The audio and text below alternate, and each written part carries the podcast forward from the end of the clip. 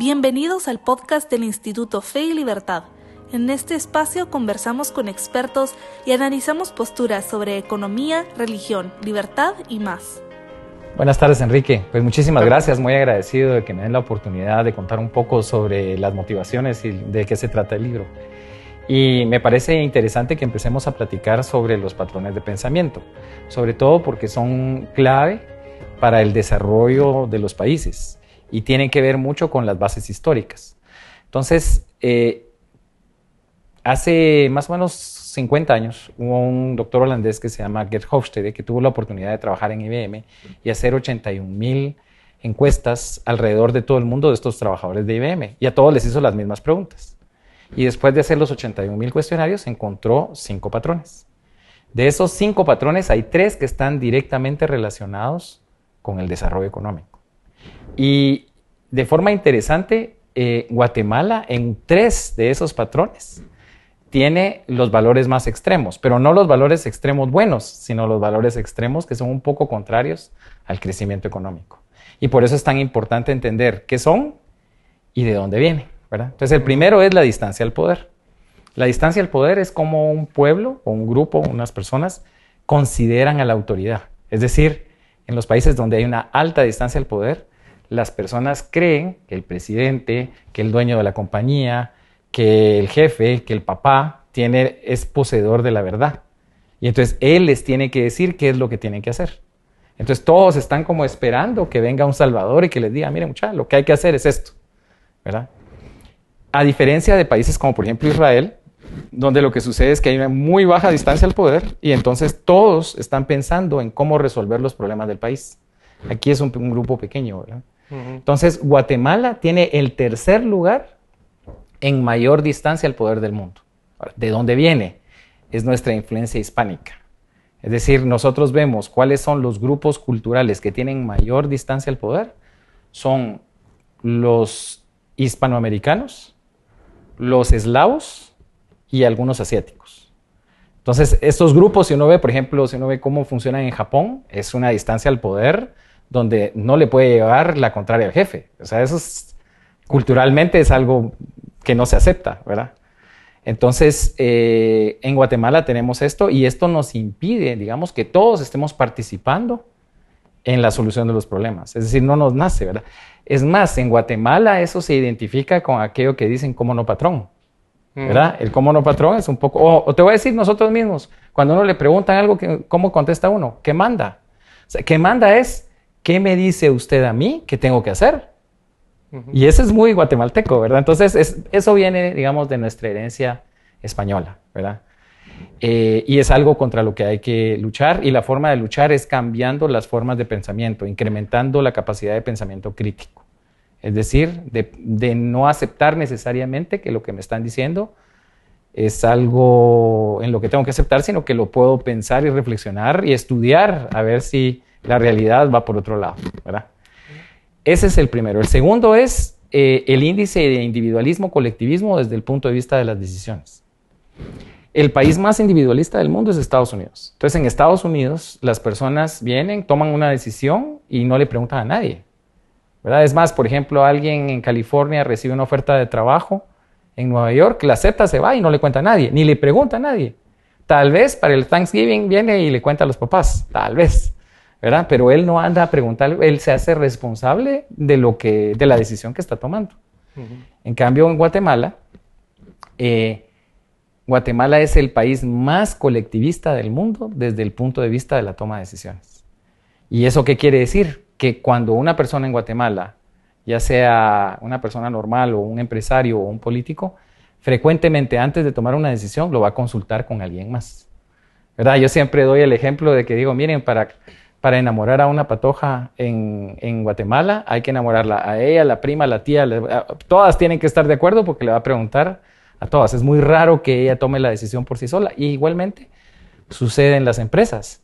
O sea, las decisiones son colectivas. ¿Por qué? Porque no tenemos el valor de tomar la decisión y de equivocarnos. Nos da miedo equivocarnos. El castigo social de fallar es muy grande.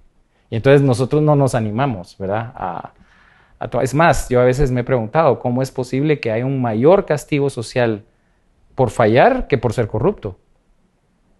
¿Verdad? Eso es, eso es un poco... ¿Y de dónde viene? Esa es nuestra herencia indígena. Si ustedes ven, digamos, los, la, toma de decisiones eh, a nivel indígena casi siempre es colectiva. Que yo no estoy diciendo que, por ejemplo, la solidaridad sea malo, que, que ciertas partes del colectivismo sean necesariamente malo, pero la toma de decisiones colectiva lo que hace es que retrasa el proceso de la toma de decisiones que, que, motiva a emprender, que motiva a lanzar algo nuevo, algo distinto. Entonces, mientras no tengamos el valor, ¿verdad?, de lanzarlos y le estamos preguntando a un montón de gente, se pasa el tiempo y para entonces ya perdimos la oportunidad. Y el tercero es el índice de aversión a la incertidumbre. El índice de aversión a la incertidumbre lo que nos dice es cómo un pueblo necesita tener mucha información para tomar una decisión. Y Guatemala es el tercer país con mayor aversión a la incertidumbre del mundo. Es decir, nosotros necesitamos creer que es certero que algo va a pasar, no me lanzo en una empresa si no sé que va a tener éxito.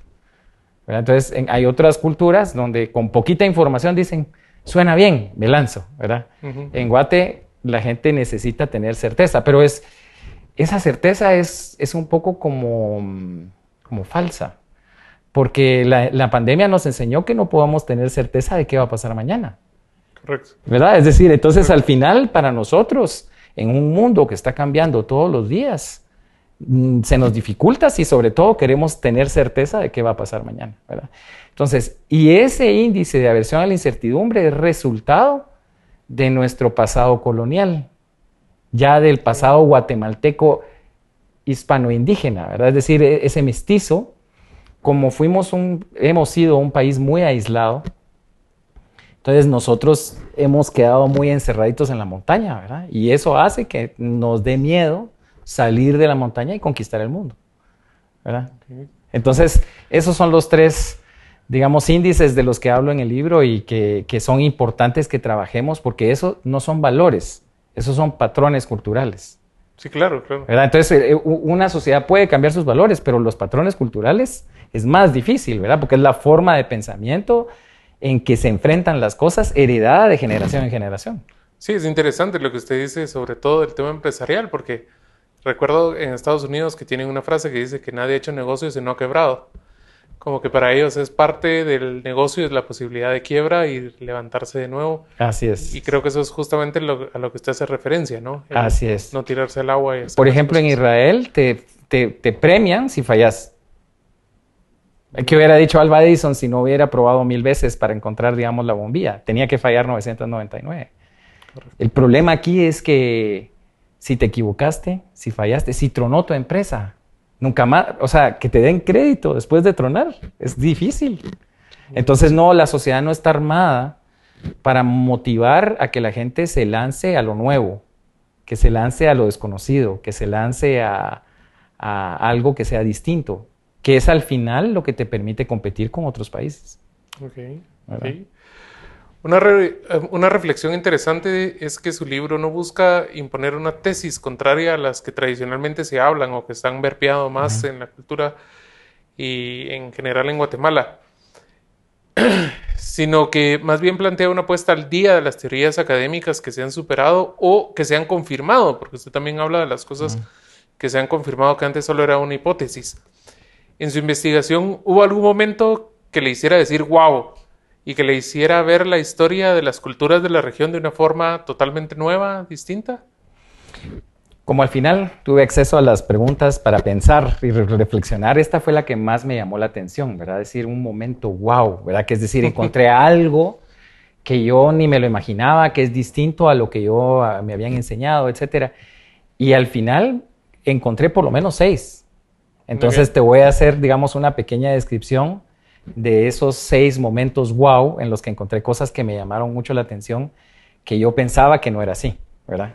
Entonces, el primero es eh, cuando descubrí que nuestras civilizaciones precolombinas en realidad eran grandes comerciantes, que basaba, que además de ser grandes comerciantes, eran civilizaciones muy ricas. Es decir, cuando hablo de riqueza, eran sociedades de lujo, es decir, ellos, digamos, ¿por qué, eran de lujo? Porque ellos dominaban eh, eh, la explotación minera de la obsidiana y después lo trabajaban en manufactura para que se convirtiera en puntas de flecha o en herramientas, etc. Y todo eso lo exportaban a todo el norte de Yucatán, México, hasta llegaban al Caribe, en una, en una ruta que se llamaba la Gran Ruta de Comercio Occidental, que está pasada por el Usumacinta. Entonces, además, una serie, digamos, de objetos, eh, de bienes suntuarios, ¿verdad? Como por ejemplo, hojas de quetzal, como por ejemplo, eh, jade, eh, cacao. Es decir, aquí se producía todo lo que tenía un gran valor. Entonces era una sociedad muy rica. Y yo siempre me imaginé que, bueno, sí, que sabía que eran astrólogos y todo, pero que, que, Guatemala en su historia hayamos sido un país tan rico, centro del comercio mesoamericano, a mí me, me, ilusionó porque dije, bueno, si, fue, si fuimos ricos alguna vez, podemos otra vez volver a ser ricos, ¿verdad? Ese es el primero. El segundo te diría que cuando llegué a la conclusión de que no fue una conquista, sino un choque de civilizaciones. Y eso me parece importante porque la conquista significa que un grupo poderoso vino y muy rápido dominó a un grupo pequeño, ¿verdad? Eh, conquista viene de conquistar y eso viene del latín con querer. Con querer significa con es juntos y querer que están en la búsqueda de algo. Entonces, ellos están buscando de forma conjunta el lograr una victoria. Pero en Guatemala duró 173 años. Es decir, si nosotros consideramos que la última batalla de la conquista fue la batalla de Tayasal en 1697, 193 años, 173 años es bien largo, ¿verdad? O sea, es casi dos siglos. Entonces no podemos hablar, creo yo, de una verdadera conquista, sino más bien de un choque que fue muy largo. ¿verdad? por ejemplo, uno, uno no puede decir ahorita que Rusia conquistó a Ucrania. Están en un, están casi, digamos que como en un empate, ¿verdad? Entonces, ahí no se puede hablar de conquista. Entonces, igual creo yo, en Guatemala, eh, no podemos hablar verdaderamente de una conquista, sino un choque de civilizaciones. ¿Y eso por qué es importante? Porque quiere decir que los que se enfrentaron eran fuerzas parecidas. No es que vino un todopoderoso contra un victimario, sino que fueron fuerzas que se enfrentaron y que les tomó tiempo llegar a tener el, dominio y el control de todo, de todo el territorio. El tercero es cuando me di cuenta, y esto sí, digamos, te diría yo que es, yo lo pensaría como un descubrimiento porque no lo he leído en otro lado. Pero cuando me di cuenta que en realidad los conquistadores que vinieron a Mesoamérica, yo les llamo las startups españolas del siglo XVI porque no eran, no eran un ejército, sino era un grupo de encomenderos, ¿verdad? Que en Cuba se habían hecho ricos explotando indígenas. Así era, ¿verdad? Es decir, había encomenderos que tenían... La encomienda nace en la reconquista. Y ahí les daban a que les encomendaban el pueblo. Y entonces él, como estaba, digamos, a cargo del pueblo, entonces la gente tenía que trabajar para ellos un periodo. No eran esclavos, pero sí eran como siervos, ¿verdad? Eso pasó en Cuba. Entonces, don Pedro de Alvarado, Hernán Cortés y todos ellos se hicieron ricos a partir de ese, ese manejo de las encomiendas. Pero entonces ya tienen dinero, ¿verdad? Entonces están tomando ahí, no sé qué tomarían, ¿verdad? no sé, café o no sé qué tomarían, ¿verdad? Entonces estaban tomando, entonces le dicen, mira, ya tenemos dinero, y, pero fíjate que dicen que hay un lugar que se llama Yucatán. Yucatán lo conocían desde 1504 cuando llegó Cristóbal Colón en el cuarto viaje y ahí, hay, ahí sí hay oro, porque en Dominicana y en Cuba ni había grandes civilizaciones y tampoco había oro. ¿Qué pasa si conseguimos unos cuantos gentes que tengan experiencia militar? Juntamos algunos escopetas, construimos un par de barcos, ¿verdad? Y vamos a ver si los logramos conquistar, ¿verdad? Y lo peor que puede, bueno, si logramos conquistarlos, le tenemos que dar 20% al rey que era el quinto real. Y bueno, si nos ganan, pues nos morimos, pues ya estamos, ya tenemos 40 años, ya de repente ya le, ya le, ¿verdad? Entonces, ese momento en el que realmente son dos precapitalistas, que tienen dinero y que están diciendo, mira, aquí hay un proyecto, hay una aventura que nosotros podemos lanzar, que se vuelve una startup, se vuelve una empresa, porque realmente, ¿qué es lo que le pasa a una startup? Que es a partir de una idea alguien se lanza a tratar, digamos, de generar algo. de ahí viene la empresa. Entonces, eso a mí me llamó muchísimo la atención, porque yo siempre pensé que eh, aquí habían venido ejércitos españoles, ¿verdad? ejércitos mandados por el rey. Y en realidad no fue así, sino que fueron estos grupos que, que al final, por ejemplo, la tercera eh, expedición, digamos, que llegó a Yucatán, eran solo 600 personas, 600, digamos, eh, españoles, que apenas traían 13, 13 espingardas, 13 escopetas, digamos. Imagínate qué ejército podría ser, digamos, un grupo que traía 13 escopetas. Sí, traían 10 cañones y 18 caballos, pero, pero en realidad era un grupo que era muy aguerrido y que, bueno, esta es otra historia, pero que, que fuera una startup, a mí me pareció algo como interesantísimo. Es más, yo les dejo la pregunta. Si Colón vino en 1492 a América, ¿por qué llegaron los españoles a Yucatán hasta 1517? ¿Por qué pasaron 25 años? O sea, si es cierto, digamos, que la, que, la corona española quería hacerse rica a partir del oro de América, ¿por qué no mandaron a sus soldados antes? ¿Por qué no vinieron a explotar? Es más, en 1506 el cardenal Cisneros, que era el, regente, envió una, eh, ahí sí, enviaron soldados de conquista al norte de África, porque ellos querían convertir, digamos, al catolicismo a los árabes que estaban en el norte de África. Y América estaba, no era muy importante para ellos. ¿Verdad? Entonces, ese, ese tema, digamos, que fuera una startup, a mí la verdad me pareció interesantísimo. El cuarto es al descubrir que no podemos hablar de colonia. Veamos, a nosotros nos dicen, mira, la colonia. Pero aquí no había colonos. Colonos había en Estados Unidos. Ahí eran colonias. Aquí era reino. Aquí fue el reino de Guatemala, que desde el punto de vista militar era la Capitanía General. Y desde el punto de vista judicial era la audiencia de los confines de Guatemala y Nicaragua. Eh, pero era un reino, es decir, había un gobierno propio. O sea, nosotros estábamos a la altura del reino de Navarra, o del reino de Aragón o del reino de Castilla. O sea, imagínate qué quiere, porque, o sea, es muy diferente que digan, aquí vinieron a la colonia, a que aquí era un reino. Es muy diferente. Eso, fíjate que lo que yo me he puesto a pensar es, si eso es cierto, quiere decir que nosotros tuvimos en nuestras manos nuestro futuro antes de la independencia. Lo que pasa es que no lo hemos asumido. E, e, es mi hipótesis, eso es lo que, eso es lo que yo pienso, ¿verdad? a partir de todo lo que leo, porque empezás a, leer y a leer y a leer y te das cuenta de que, digamos, y eso, digamos, es creo que el quinto tema, los imperios, hay dos tipos, el imperio de dominio y el imperio que se llama de monarquías complejas. Y el, imperio de dominio es, por ejemplo, el imperio romano. Digamos, en la época de Cristo, cuando uno mira, por ejemplo, la serie de Chosen, Mirás que están ahí en Jerusalén y entonces están los judíos y a la par están los soldados romanos. Y entonces en todo el imperio romano estaba lleno de soldados por todos lados. Ese es el imperio de dominio, porque entonces Roma, eh, digamos, realmente dominaba el resto y decidía qué era lo que tenía que pasar en cada lado. Eh, aquí la cantidad de soldados que había era mínima. Es decir, no tenemos mayores, digamos, fortalezas aparte del castillo de San Felipe que lo construyeron en el siglo XVII para enfrentar a los piratas ingleses. Pero, ¿por qué? Porque se, en las, el, imperio español creció a partir, digamos, de acuerdos de élites en los que decían, mira, nosotros aquí nos vamos a encargar de ver que todo funcione y te mandamos tus impuestos y formamos parte del imperio, pero no era un imperio que estuviera con soldados permanentes en cada lado.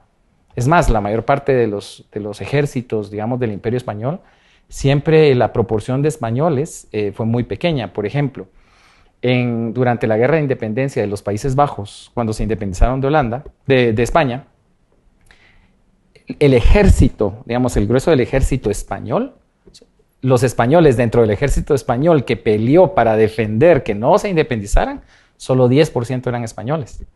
El resto eran de otras partes del imperio, incluyendo holandeses. Es que si no hubiera sido imposible, digamos, de que un país como España pudiera dominar el mundo, ¿verdad? Fue el primer imperio donde no se puso el sol. Pero eso es interesante porque ahí viene el, sexto momento wow, que es cuando uno descubre, digamos, que nosotros los mestizos latinoamericanos somos fruto del amor. ¿verdad? Y eso me parece muy importante porque en 1504 la reina Isabel y el rey Fernando emitieron un decreto que decía que cualquier indígena americano podía casarse en igualdad con un español, o al revés, ¿verdad? Y que todo tenía que hacerse para asegurar que las personas pudieran, si, deseaban, vivir juntas sin que se les, digamos, hubiera ningún problema, ¿verdad? Y eso fue 20 años antes de que los españoles vinieran a Guatemala. Imagínate. Y lo mismo en Estados Unidos solo sucedió hasta 1967. Entonces eh, yo lo que creo es que nosotros no hemos aprendido a valorar que crecimos, que hemos crecido en un entorno en realidad de mucha libertad. Es decir, donde te permitían casarte con quien quisieras, no te obligaban. Imagínate eso. Correcto. Entonces, esos seis momentos, la verdad es que yo conforme más leo, mi hijo me dice, mira, y yo veo que cada día hablas mejor de los españoles. Y le digo, pero es que en, sí la época del imperio fue el imperio de los Habsburgo. Cuando llegaron los Borbones creo que pasó algo distinto, ¿verdad? Pero, pero pienso que por lo menos esa base fundacional de lo que es Guatemala es, es linda conocerla con mayor profundidad. Sí, y que da fe también de, del grado de mestizaje que hemos tenido, que seguimos teniendo, que debería ser más un, un aspecto de orgullo de, Guatemala por, por, ser lo que somos, viniendo muchas raíces, que eh, pensando en que aquí había algún tipo de prohibición o algo así. Pues no, es, es, la mezcla y riqueza de las culturas. Yo te, yo te diría que los españoles de esa época eran extremadamente avanzados, vamos, porque para permitir, por eso es que después dicen, mira, es que hasta había una clasificación por supuesto que había una clasificación, porque era para tratar de entender cómo eran las combinaciones, pero era permitido. Es más, la esclavitud era ilegal. Digamos, el reino portugués, por ejemplo, que durante todo el siglo XV conquistaron toda la costa de África, la esclavitud fue la forma de financiar todas las exploraciones portuguesas. Eso no sucedió en España. Es decir, en España era eh, darle valor a cada quien. Y yo creo que viene, eh, eso está en el, en, el, en el tomo 2, viene de que la idea de imperio en España nace en el imperio de León, en el siglo IX. Okay. Eh, perdón, en el siglo X, porque es en el 900. Imagínate en ese momento, ellos, ¿qué sucede? Que tienen, quieren formar un imperio que se llamaba el Imperio de León, porque existía el reino de Galicia, el reino de Navarra, el reino, el condado o reino de Castilla, el reino de Asturias y el reino de León. Entonces el imperio es el que domina varios reinos. Entonces ellos desde el momento en el que tratan de juntar a naciones distintas, entienden que hay mestizaje, entienden que... Y por eso, digamos, ves que hoy España sigue, digamos, un poco con ese problema de la complejidad de cómo construís un país con gente que habla distintos idiomas, que tienen distintos orígenes y que a veces hasta tienen distintas razas, ¿verdad? Entonces, eh, ¿cómo los unís a todos? Pero han logrado mantener cierta, cierta unidad, ¿verdad? Entonces, esos creo que son los seis momentos wow. Ok, excelente. como sabe, el Instituto Fe y Libertad, junto con la Asociación de Amigos del País, celebrará próximamente un simposio sobre la fe y las culturas mayas, en el contexto de la colonia, es decir, de 1524 en adelante pero su libro brinda una maravillosa visión de la realidad de la región previo a esa época. Ayúdanos a contextualizar ese periodo. ¿Cómo eran las civilizaciones, las culturas y su dinámica interna y entre ellas justo antes de la llegada de los españoles? Mm. A mí me parece que lo primero que hay que decir es algo que ya platicamos y es que eh, era un lugar con mucha riqueza. Había mucho comercio, pero cuando hay mucha riqueza, frecuentemente hay violencia y había muchas guerras eh, y había vasallaje. Y ese vasallaje creaba, digamos, eh, imperios o a veces reinos que dominaban a otros que estaban a su alrededor. Entonces, por ejemplo, en México el, digamos, el, el opresor, digamos, del resto eran los mexicas. Y todos los que estaban alrededor, digamos, los tarascas, los tlaxcaltecas, los zapotecas, eh, los odiaban, ¿verdad? No tanto porque los dominaran, sino por los sacrificios humanos que hacían de sus hijos. Es decir, eso debe haber sido terrible, ¿verdad? Porque cuando a ti te piden, te está diciendo, bueno, me tenés que mandar tantas resmas de papel y me tenés que mandar diferentes cosas y a cada pueblo le pedían algo distinto. Pero a todos los pueblos les pedían a sus hijos para sacrificarlos. Y eso, ¿te imaginas? Generaba un problema, digamos, un, un problema serio. Aquí en Guatemala, digamos, el reino opresor era el reino quiché, que fue el que dominó a todos, porque eran, eran digamos, los, los que desde el punto de, vista militar eran, digamos, los, los, más fuertes, con excepción de los cachiqueles, porque los cachiqueles eran la élite militar de los quichés. Lo que pasó fue que en 1470 se separaron, porque hubo un conflicto. Y entonces fueron a, a fundar Iximché en 1470, imagínate apenas 50 años antes de que vinieran los españoles. Entonces, estos, estos reinos eran reinos donde había una cantidad...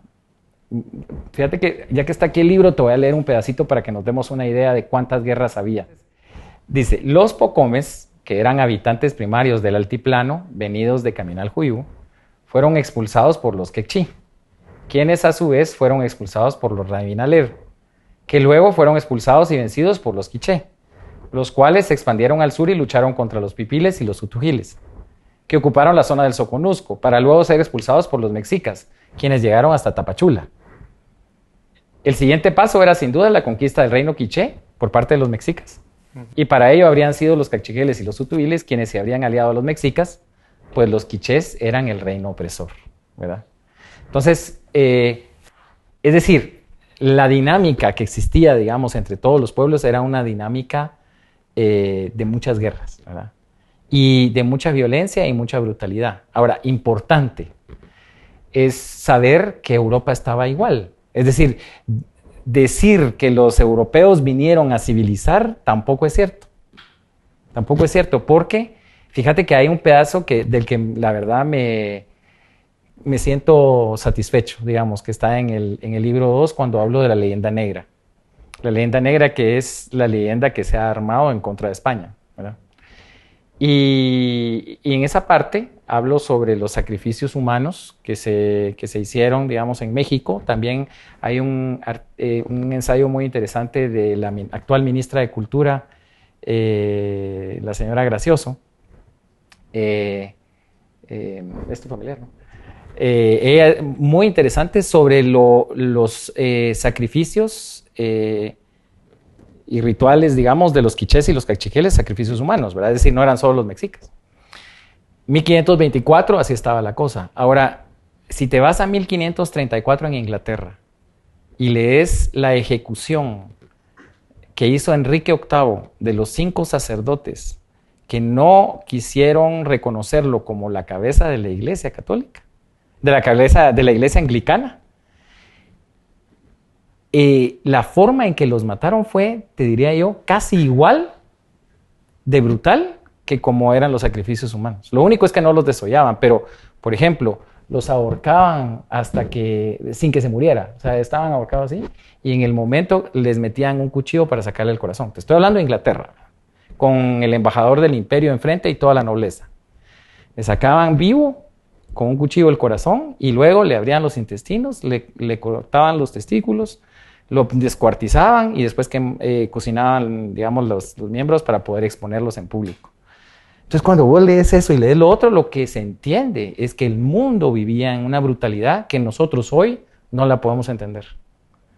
Claro. Pero no es que eran los españoles o que eran los ingleses o que eran aquí, sino que así era el mundo. Así era por todos lados. Y un mundo que continuó así hasta básicamente la Segunda Guerra Mundial. Exactamente. Las batallas europeas continuaron hasta que llegó el punto en el que se mataron entre ellos a tal escala que decidieron ponerse un alto, ¿no? Sí. Y, y, mira qué interesante lo que decís, porque al final, digamos, hubo cuatro convenciones de Ginebra, que las convenciones de Ginebra fueron como los acuerdos para que las guerras no fueran tan, tan duras y violentas, ¿verdad?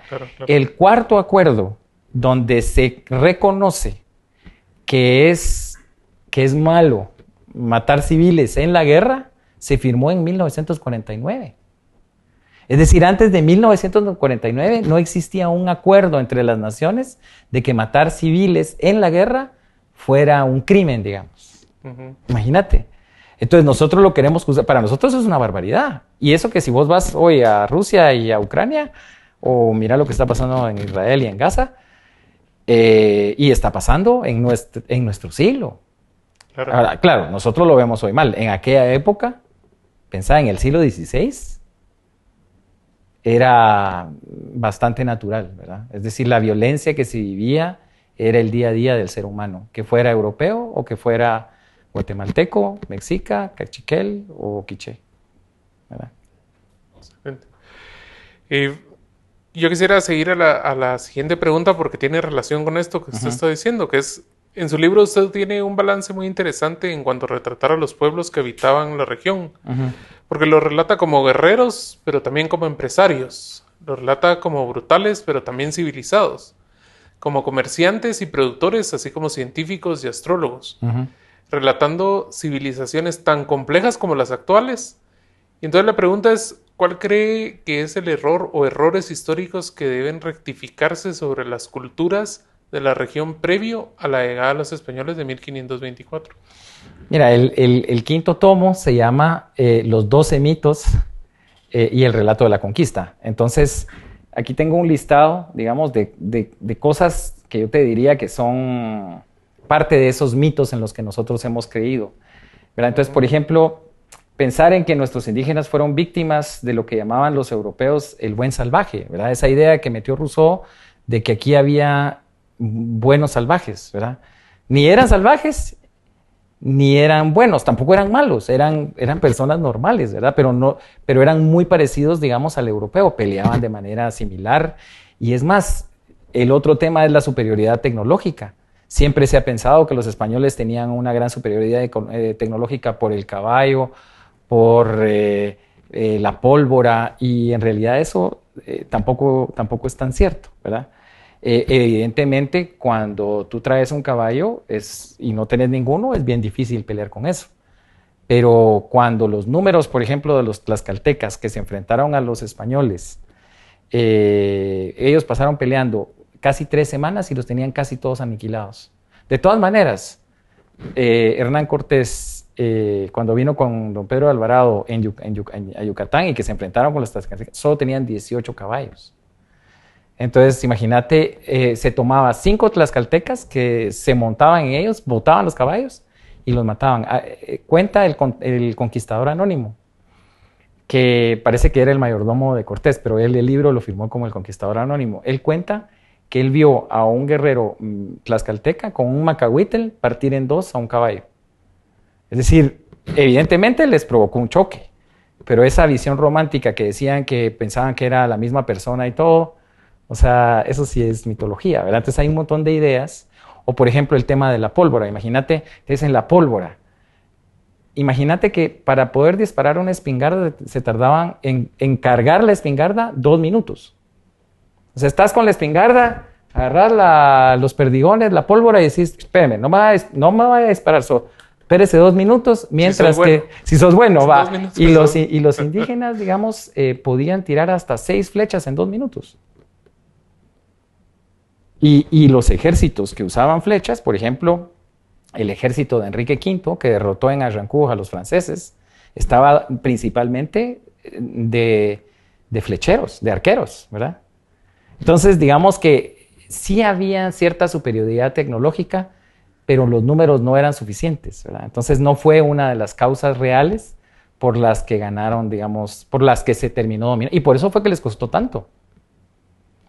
¿verdad? Es, más, si ves eh, el lienzo de Tlaxcala, eh, yo hice un inventario de cuántas veces aparecía una espingarda en todas las imágenes. Son como 70 imágenes. Y yo creo, ahorita no me recuerdo el número, pero no había más de 5 imágenes donde aparecía, digamos, una espingarda, una escopeta, y cañones aparecen en dos. Entonces, digamos que hubo, pero no era, no había, no había, apenas lo estaban introduciendo en Europa, ¿verdad? Si te das cuenta, los ejércitos españoles, principalmente, digamos, eh, no usaban caballería, sino principalmente era artillería y picas. ¿verdad? Entonces hay que entender toda esa parte militar para entender cuál era eso. Entonces, este tema, digamos, de la superioridad tecnológica mm, tampoco es cierto. Eh, por ejemplo, algo interesantísimo, la no mención de las mujeres en la conquista. Es que, ¿sabes qué? Se nos ha hecho creer que la conquista fue un grupo de hombres blancos que vinieron a dominar a los indígenas y cuando hubo mujeres conquistadoras, Hubo, negros conquistadores, por ejemplo, Estebanico Dorantes, descubridor del Cañón del Colorado, o Juan Valiente, que fue uno de los conquistadores de Chile, eh, que era un, liberto negro, ¿verdad? Y, las mujeres no, no, era solo de que los acompañaban, digamos, eh, ahorita no me recuerdo el nombre exacto, pero en Chile precisamente hubo una conquistadora que ella venía con su esposo.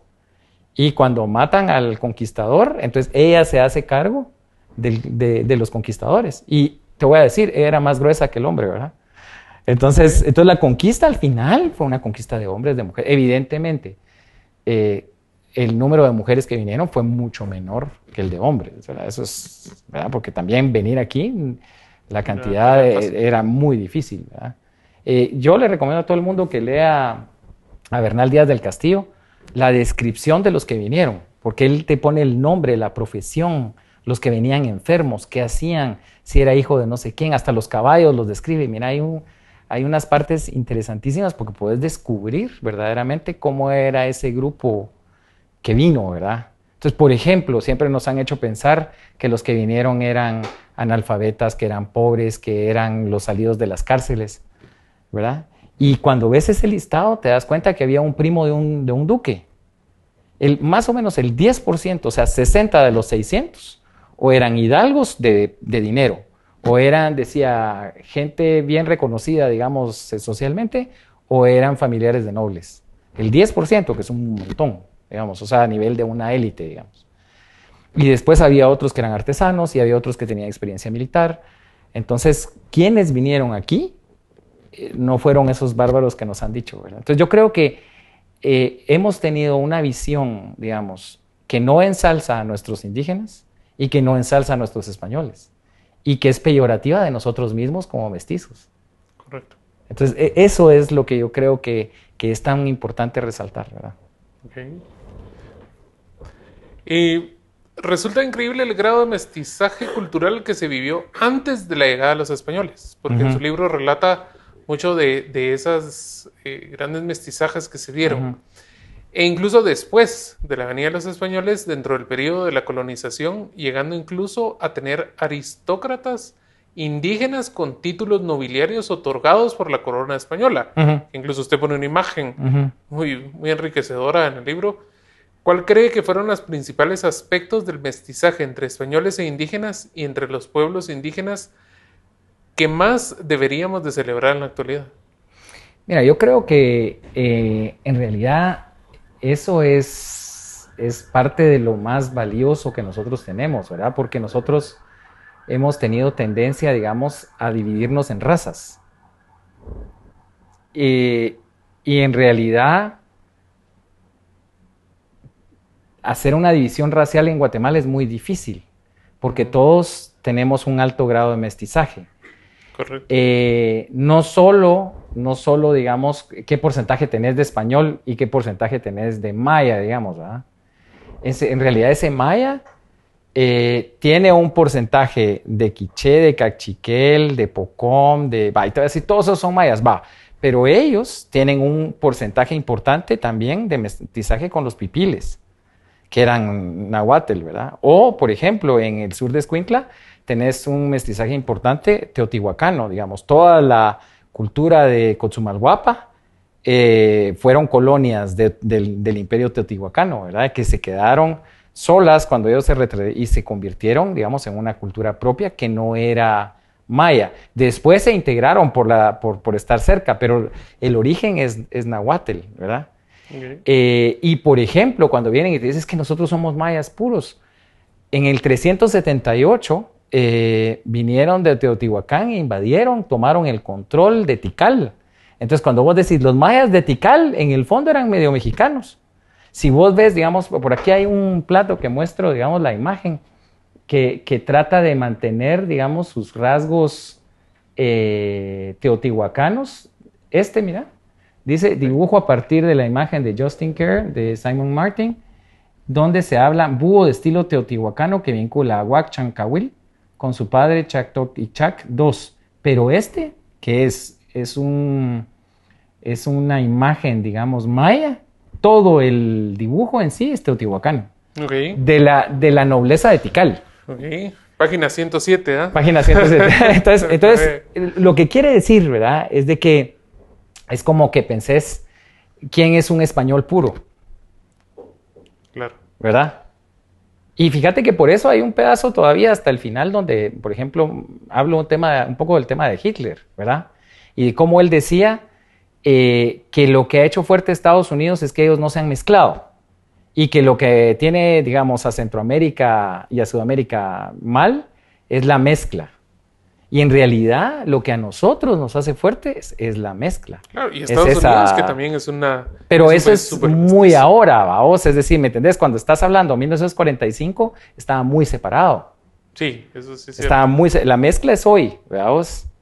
Eh, no es el Estados Unidos de hoy. Hitler hablaba de ese ah, Estados Unidos donde sí estaba el blanco, eh, muy separado del negro. Hoy, ya desde 1967, ya se da ese mestizaje.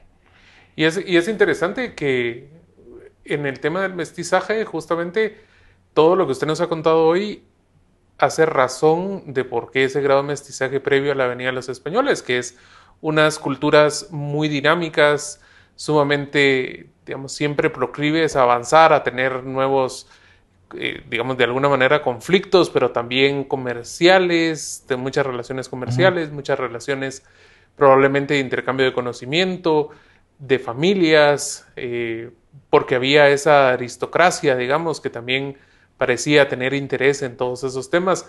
Entonces, todo eso hace razón también de lo que usted cuenta ahora, que es ese grado de mestizaje era muy alto, por muchísimas razones. Y entonces vienen los españoles, usted diría, a un pueblo ya mestizo. Vienen los españoles a un pueblo mestizo. Es más, viene un pequeño grupo de españoles con un gran grupo de, de, mexicanos, digamos, que venían de nueve naciones, principalmente tlaxcaltecas, que vienen a Guatemala a mezclarse con, con los que ya estaban. Y tan fuerte es la influencia mexicana, digamos, que nosotros tenemos 40 eh, por ciento de las 340 municipalidades tienen nombre nahuatl. Municipalidades guatemaltecas. Municipalidades de Guatemala. El 40% tienen nombre mexicano. O sea, imagínate. O sea, ¿qué te dice eso, verdad? Eso es interesantísimo porque quiere decir que al final nosotros somos mesoamericanos. Claro. Y no hemos sabido, fíjate. Yo ayer almorcé con un, con un mexicano y le decía, vos, es que nosotros somos hermanos y nosotros nos han separado. O sea, en realidad, Mesoamérica es muy grande y ese debiera ser nuestro reino. Y si nosotros, digamos, buscáramos acercarnos, digamos, a, e, estos que son, digamos, nuestros hermanos históricos, tendríamos una región muchísimo más rica, más grande, con más gente, con más comercio, con, más cosas. Claro, claro. Entonces...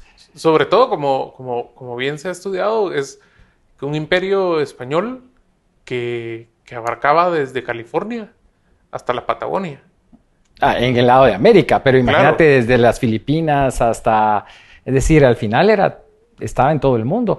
Y algo importante, dentro de ese imperio, ¿cuál era el rol que nosotros jugábamos? No era muy importante. Y eso es lo que tenemos que nosotros reconocer, porque nosotros le echamos la culpa a los españoles, pero los españoles estaban preocupados por Europa. Solo te voy a decir dos cosas rapidito. Primero, imagínate si vos sos el emperador, sos el dueño de Italia, sos el dueño de Holanda, sos el dueño de Bélgica, de España, de Portugal. Eh, la ciudad más rica del mundo era Amberes, que estaba en Bélgica. Y Amberes le daba en impuestos siete veces más que todo el oro que venía de América. Entonces, ¿qué te preocupa más? ¿Europa o América? Claro, Europa. O sea, ellos estaban preocupados. Es más, España era el imperio o el país defensor de la Iglesia Católica. Recordate que en 1516 Carlos I llega como rey de España. 1517 Lutero pone las 95 tesis. 1520 Carlos I se convierte en Carlos V del Sacro Imperio Romano Germánico. ¿Y quién era el enemigo de Lutero? El Papa. ¿Y quién era el brazo armado de Lutero? los príncipes luteranos. ¿Y quién era el brazo armado del Papa? El emperador, que era quién? El rey de España. Entonces los ejércitos estaban en Europa peleando por las guerras de religión. O sea, no estaban aquí. Sí, pues, había una dinámica. Había una dinámica en Europa que era muy fuerte como para que ellos estuvieran preocupados. Claro, entonces mandaban lo que podían y, y por eso fue que mandaron tanto eh, misionero, ¿verdad? Eh, porque entonces también había, digamos, parte de traer, digamos, una conquista religiosa, digamos. Porque no tenían los medios para hacer una conquista militar. Pero la América eso daría también una dinámica más independiente y propia de esta región Que, hay- entre indígenas, ahí es, españoles y exactamente, que ahí es donde yo te digo que no hemos asumido que en realidad este territorio realmente es el resultado de nuestras propias decisiones. O sea, le echamos la culpa a otros, pero en realidad es, nue- es- es- nuestra historia es nuestra. Sí. Pues eh, yo, yo tengo una última pregunta que es, es cierto que este libro es parte de un proyecto mucho más amplio que abarca nuestra historia hasta la actualidad. Y, y justamente por esta riqueza de plática que hemos tenido, le agradecería si nos puede contar un poco más qué viene en este proyecto, porque este es el primer libro. Este es el libro 1 que apenas tiene 250 páginas, ¿verdad? Y después, inicialmente era un proyecto de cinco libros. Ujú. Y el libro 2 era La Conquista, pero se ha ido haciendo tan amplio por todas las cosas que se van descubriendo, que son interesantes, que el proyecto hoy pues probablemente sea hasta 10 libros, ¿verdad? Entonces por lo menos hay tres que ya están, el 2 ya está, sale el 4 de abril, se Ok. llama eh, Una nueva perspectiva del choque de civilizaciones. Es una visión un poquito diferente que habla mucho de la leyenda negra, ¿verdad? Explica mucho, digamos, por qué nosotros nos han hecho creer, y ahí sí, hay intereses, digamos, que nos han hecho creer que todo lo hispano es malo, ¿verdad? Eh, luego viene el tomo 3, que se llama eh, Los imperios enfrentados en Mesoamérica. Estamos hablando del imperio eh, hispánico y el imperio mexica, que después viene, digamos, a los reinos de Guatemala, ¿verdad? Ok. Y luego el tomo 4, que se llama Los 12 mitos y el relato de la conquista. ¿Verdad? El quinto y sexto ya será sobre, sobre que, que yo tengo un problema ahora porque ya no le quiero llamar colonia, ¿verdad? Porque desde, desde que, desde que, cuando a uno le dicen la época colonial, pero si aquí no hubo colonia. ok. ¿verdad? Pero bueno, ese es otro tema. Pues muchísimas gracias, doctor. Le agradezco mucho su tiempo y todo esto que nos transmite. Y enhorabuena. Y ojalá podamos tener otra conversación así sobre el siguiente libro. Esperemos que así sea. Muchas gracias, Enrique.